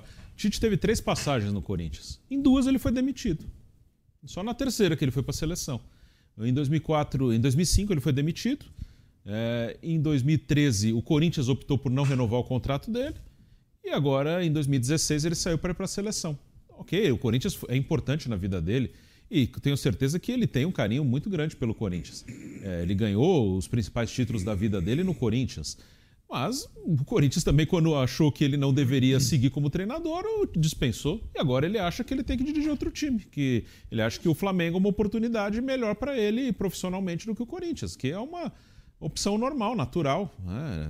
Ele, acho que a única coisa que o traria de volta ao Corinthians, pelo menos se eu fosse, se eu estivesse no lugar dele, era que teoricamente ele vai ter mais sossego para trabalhar no Corinthians. Ele teria mais sossego. Ele seria, ele chegaria como quase que assim um imperador ali do Corinthians. Hum, E, mas isso também com três derrotas já muda, E mesmo no com Corinthians, né? Material humano bem mais Bem fraco, pior. né? Bem pior. É bem pior. Sim, né? o Flamengo, Bem pior. O Flamengo hoje, apesar de ter muito jogador bom, ele é muito difícil de trabalhar. Assim, o, é, o Flamengo, qualquer coisa vira um furacão. Acho que o Flamengo tem que se encontrar assim, numa realidade é, que muitas vezes acho que o Flamengo ele, ele quer coisas que não são reais.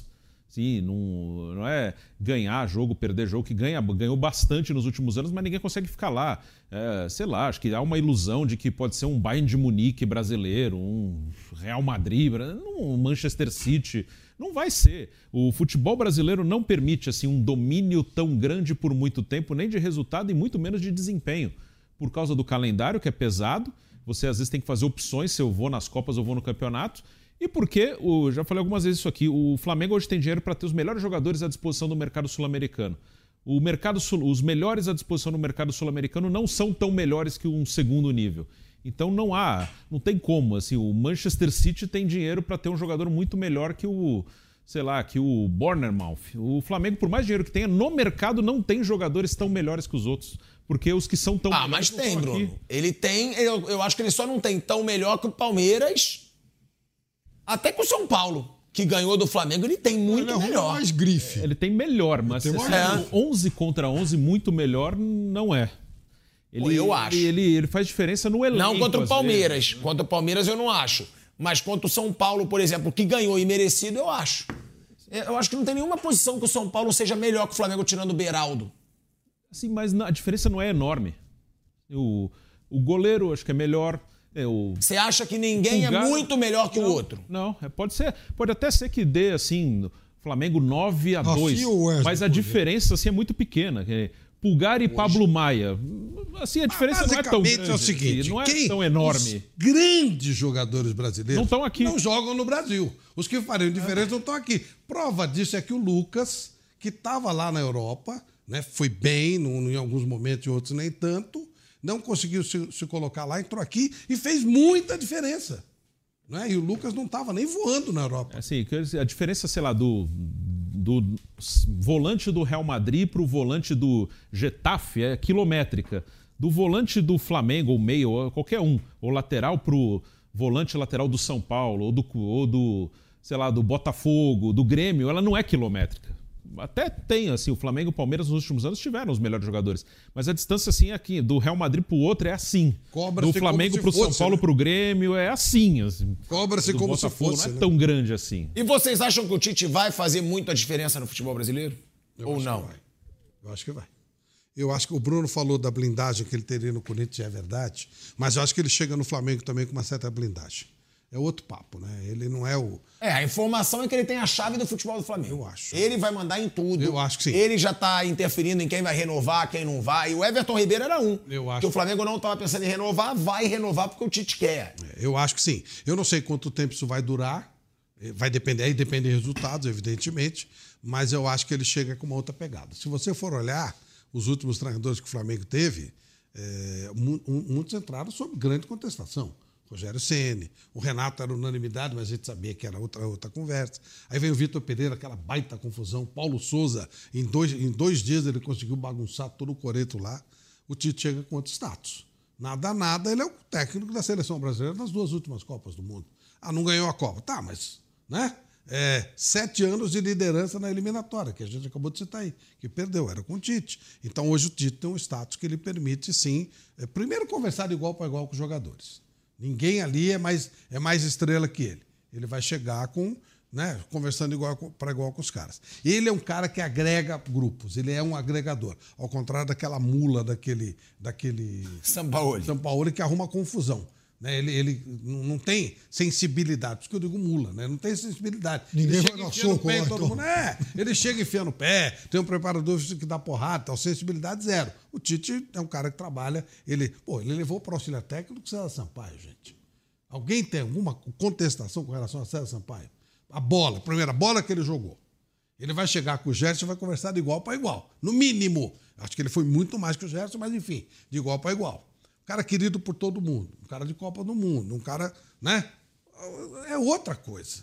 O, o, o cara leva um, um- um- na comissão técnica um cara que dá soco na cara de quem, de quem não obedece o que ele manda. Enfim, é diferente. É outro status. Agora, claro que vai depender de resultado. Mas acho que esse elenco do Flamengo, concordando com o Bruno falou, a diferença não é tão grande, mas ainda sobra. É, eu- o Flamengo vai ganhar muita coisa com o Tite. E outra coisa também, aí o fator Tite aceitar a proposta um pouquinho antes do, do, do prazo que ele tinha dado. Eu não falei com o Tite, mas o que eu entendo, quantas vezes o Flamengo vai estar disponível para um treinador de futebol? Quantas vezes? É muito difícil, né? É.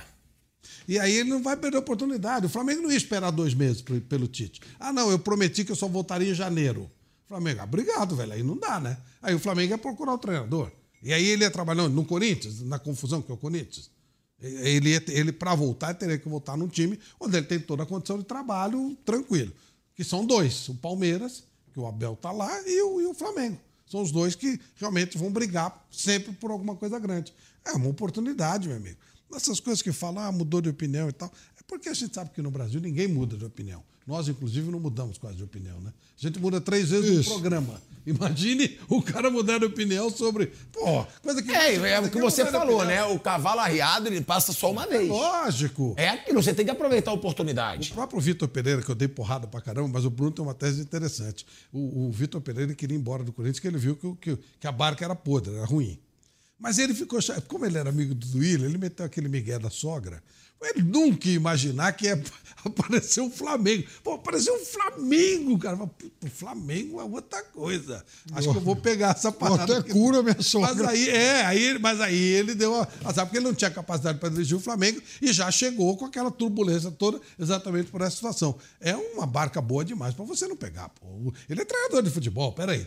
Né? Uma barca muito boa para você não pegar. O Flamengo, pô. Ô Flávio, eu acho que o brasileiro ele vai ficando cada vez mais cínico. Porque, principalmente o de, esse de rede social, do, do esgoto das redes, então, isso é um lixo que eu nem levo a sério. Porque é o seguinte: criticaram demais o Dorival, o Vitor Pereira e o Tite por aceitar o Flamengo, que ao lado do Palmeiras é o melhor emprego do futebol brasileiro.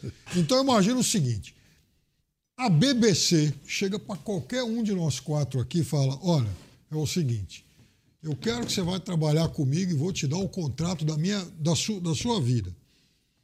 Aí a gente vai falar, pô, a Jovem Pan é muito bacana. Eu adoro a Jovem Pan. Mas, pô, a BBC tá me dando o contrato da minha vida. Então, é, eu vou abrir mão disso. Não, e, mais que isso, né? Você que fala assim, você fala assim, ó, eu vou dar um tempo, eu vou ficar um. Sei que a sua mulher fala assim, ó, parar uns três meses aí, você chega lá para.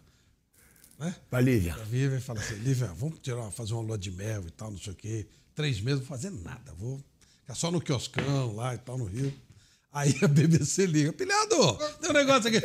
Você vai falar assim, você vai falar, olha, sabe, amor, sabe como é é é? Pô! Não, é e até de condições gente. também, né? Mano. Tem as condições, porque, tipo, você falou, às vezes aqui na Jovem Pan vale mais a pena pra gente ficar que você tem mais liberdade que em outros lugares. É, agora, no Flamengo ele tem tudo. ele vai então. ter o melhor salário, ele vai Isso. ter autonomia total, Vai ele vai, vai mandar no futebol. Ele, ó, tem elenco. isso.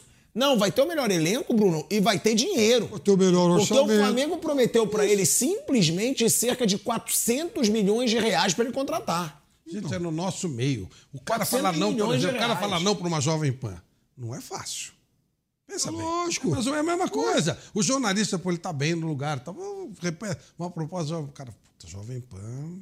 Então. Eu ouvi essa rádio o tempo inteiro. Não é? Meu sonho, opa! É lógico, cara. Então você, você vai. é, tem algumas coisas, em qualquer segmento profissional, que é difícil você falar não para aquela para determinadas empresas, eu O considero. que aconteceu na Espanha? o- Mandaram embora o técnico antes da Copa de 18 porque ele aceitou o Real Madrid. Real Madrid, como é que você vai falar não pro Real Madrid, pô? O que aconteceu com a Essa- esse mesmo imbecil desse Rubiales que, que depois deu um beijo E agora na menina, saiu, né? infelizmente foi banido esse lixo, né?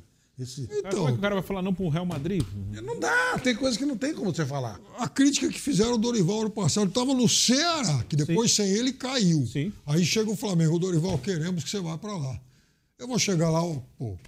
Então, Bruno, o seu Ceará é maravilhoso. Olha essa praia. É linda, porém, é o. Né, Agora, é se o é- torcedor do Ceará ficar bravo com o Dorival, ele não tá errado. Não. Como o torcedor do Corinthians não tá errado de estar bravo com o Não, Tite. não, não, Agora, tá o Tite bem. também não tá errado de ter tomado Agora- a decisão agora dele. Ceará, Mas é diferente. O Tite não estava no Corinthians. O Dorival É, não, estava no tava, Ceará, mas o time mesmo- saiu, É. o time caiu e acho que se ele tivesse, não tivesse saído, provavelmente não cairia. Mas Então, mas, ele, mas, como é que ele mas não vai também, pro Flamengo? mas também se começasse a cair, provavelmente ele seria demitido Sim, antes. sim, sim, sim. Então é meio que, né? É, e o Tite não tá, pô, não sei de onde tiraram que o Tite ia É, Por voltar que, que ele pro tem que voltar pro Corinthians? Exatamente. E ele conhece o que está acontecendo lá dentro, né? Melhor que ninguém. Pô, ninguém no Corinthians sabe o que está acontecendo no Corinthians. Nem eles sabem, pô. Agora, eu acho que ele Eles. só corre um risco. Eu acho que ele tem tudo para fazer, talvez, o trabalho da vida dele em clube. Ah, é, é, mas, para mim, o único risco é o que eu chamo do. exatamente o fator Tite. É algumas. Assim, o Tite acaba gerando algumas relações de confiança e tal. Isso é próprio do ser humano. Mas eu acho que isso atrapalha um pouco o Tite no momento em que ele tem que fazer uma mudança mais drástica, como foi, por exemplo, Corinthians de 2013 e alguns momentos na seleção brasileira. É natural do ser humano. Ele olha e fala: puxa, eu já ganhei muito com esse cara, eu confio nesse cara, esse cara já jogou comigo, eu sei que é bom. E aí, às vezes, isso se sobrepõe ao fato de que às vezes o cara não está bem. E Mas precisa isso, mexer. mas isso é cara. humano, né? É humano. difícil. Lembra a seleção da O? Guardiola, por seleção- exemplo, é um cara que mexe nisso. É. Mas é, você vê a seleção da Espanha. Por que, que fizeram aquele papelão aqui no, no Brasil? Porque eles, na África do Sul. No Brasil. Eles foram campeões na África do Sul. Porque eles ficaram reféns da Alemanha, ficou refém dos campeões do mundo. Exatamente. E começa a ter E problema. começa a ter problema. É natural, é humano, não tem jeito. O Brasil de 62, a bem da verdade, ganhou. Mas era o time inteiro de de 52. 2006. Aí repete 61. Aí O Brasil de 2006 teve titulares que já não estavam bem. Exatamente. Cafu, Roberto Carlos e Ronaldo. Três monstros. Em 2006 eles não estavam bem, mas. E eu entendo a decisão do Parreira. Como é que não? Eu vou tirar o Ronaldo, vou tirar o Cafu, Roberto Carlos. Claro, não é claro. fácil. Não, se você ganha, tudo bem, você É? perde. Sim. Você Não é perde. fácil. É a história que eu falo sempre, até em palestra, sobre o- a decisão do Zagallo de botar o Ronaldo Fenômeno na final de 98. Ele colocou. Quase todo mundo, inclusive os próprios jogadores, dizem, pô, era- quem viu o estado que ele estava algumas horas antes, sabe que ele não dava. Os jogadores falam, confesso, jogaram com medo. A hora que ele cai naquele choque que ele tem com o goleiro da França, os caras sabem que ele tinha morrido. O Cafu passa correndo e fala assim: ele vai morrer, ele morreu, ele morreu. Os caras estavam apavorados. Beleza. Agora, digamos que ele não coloque o Brasil toma de 3 a 0 da França. O Zagallo hoje estaria morando na Sibéria. não é verdade? Porra, se coloca o Ronaldo, não é verdade? É, ele ficou refém do maior jogador do mundo, que chega com uma chuteirinha debaixo do braço, algumas horas depois tem uma convulsão e fala assim: Eu tô bem, eu quero jogar. Aí ele olha pro médico para ver se o médico o salva, e o médico fala: É, não deu nada no exame. Ele manda chamar o Ricardo Teixeira, fala: Ah, essa decisão é tua. Ah, gente, tem que colocar, não tem o que fazer. Tem coisas que não tem jeito. Você- Agora, a gente viu nesse Flamengo, né, o céu e o inferno. Pro Jorge Jesus, foi o céu. Virou ídolo, imortal, viúvas do Jorge Jesus, como eu, É. todo o Brasil. Exatamente. É, antes de escutar tua gracinha com essa Isso. cara de bobo, eu já falei. Agora, você também vê no Flamengo, Bruno Prado e Piperno, um clube que ele queima também. Queima muito. Renato Gaúcho era cobiçado em seleção brasileira, foi queimado. Sampaoli virou um técnico horroroso, era um bom treinador. Vitor Pereira, Paulo Souza. O Tite vai ter isso. Mandaram o Paulo Souza embora da Salernitana. É. Injustiça. O Tite vai ser isso, curto e grosso. Ou ele vai ter o céu, vai se recuperar, ou ele pode ser bem queimado. Saiu da seleção, não ganhou Copa e fracasso no Sim, Flamengo. Tem esse risco e a gente vai saber isso na primeira grande derrota, que ele vai perder jogo. Mesmo se ele fizer bom trabalho, ele vai perder jogo. E aí qual é a reação na primeira derrota? O Flamengo, como você falou, foi o céu por Jorge Jesus. Para todos que passaram depois foi um inferno, até para os que ganharam. Os que foram campeões lá não ficaram. né? o Rogério e o Dorival Júnior. O Renato é um exemplo bem claro, independente do- das opiniões sobre o Renato. É, se ele ganha aquela final do Palmeiras, provavelmente ele estaria hoje ele na seleção brasileira. Muito provavelmente ele seria o técnico. Uma coisa eu posso garantir, até conhecendo o Tite. Aquele clima de guerra do Flamengo no vestiário vai acabar. Sim, de guerra. Com certeza. Ele vai, ele, vai, ele vai conseguir levar aquele vestiário numa boa. Aí tem a fase seguinte: algumas mudanças têm que acontecer. Como é que vai ser essa segunda fase? Mas que o vestiário vai dar uma acalmada boa, pode ter certeza. Ó, a gente vai encerrando mais um Canelada, galera. Te lembrando que amanhã tem o bate-pronto, hein? Amanhã já os preparativos pro jogo da seleção brasileira. Tem declaração polêmica do Dorival Júnior sobre o Pedro. Hendrick virou manchete nos jornais de Madrid de novo.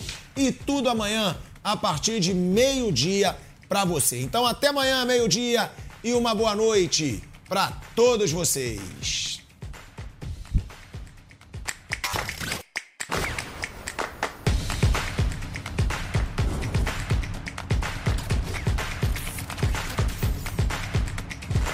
Canelada. Realização Jovem Pan News. Hello, it is Ryan, and I was on a flight the other day playing one of my favorite social spin slot games on chumbacasino.com. I looked over at the person sitting next to me, and you know what they were doing? They were also playing Chumba Casino. Coincidence? I think not. Everybody's loving having fun with it. Chumba Casino is home to hundreds of casino style games that you can play for free anytime, anywhere, even at 30,000 feet. So sign up now at chumbacasino.com to claim your free welcome bonus. That's chumbacasino.com and live the Chumba life. No purchase necessary. Group. Void were prohibited by law. See terms and conditions. 18 plus.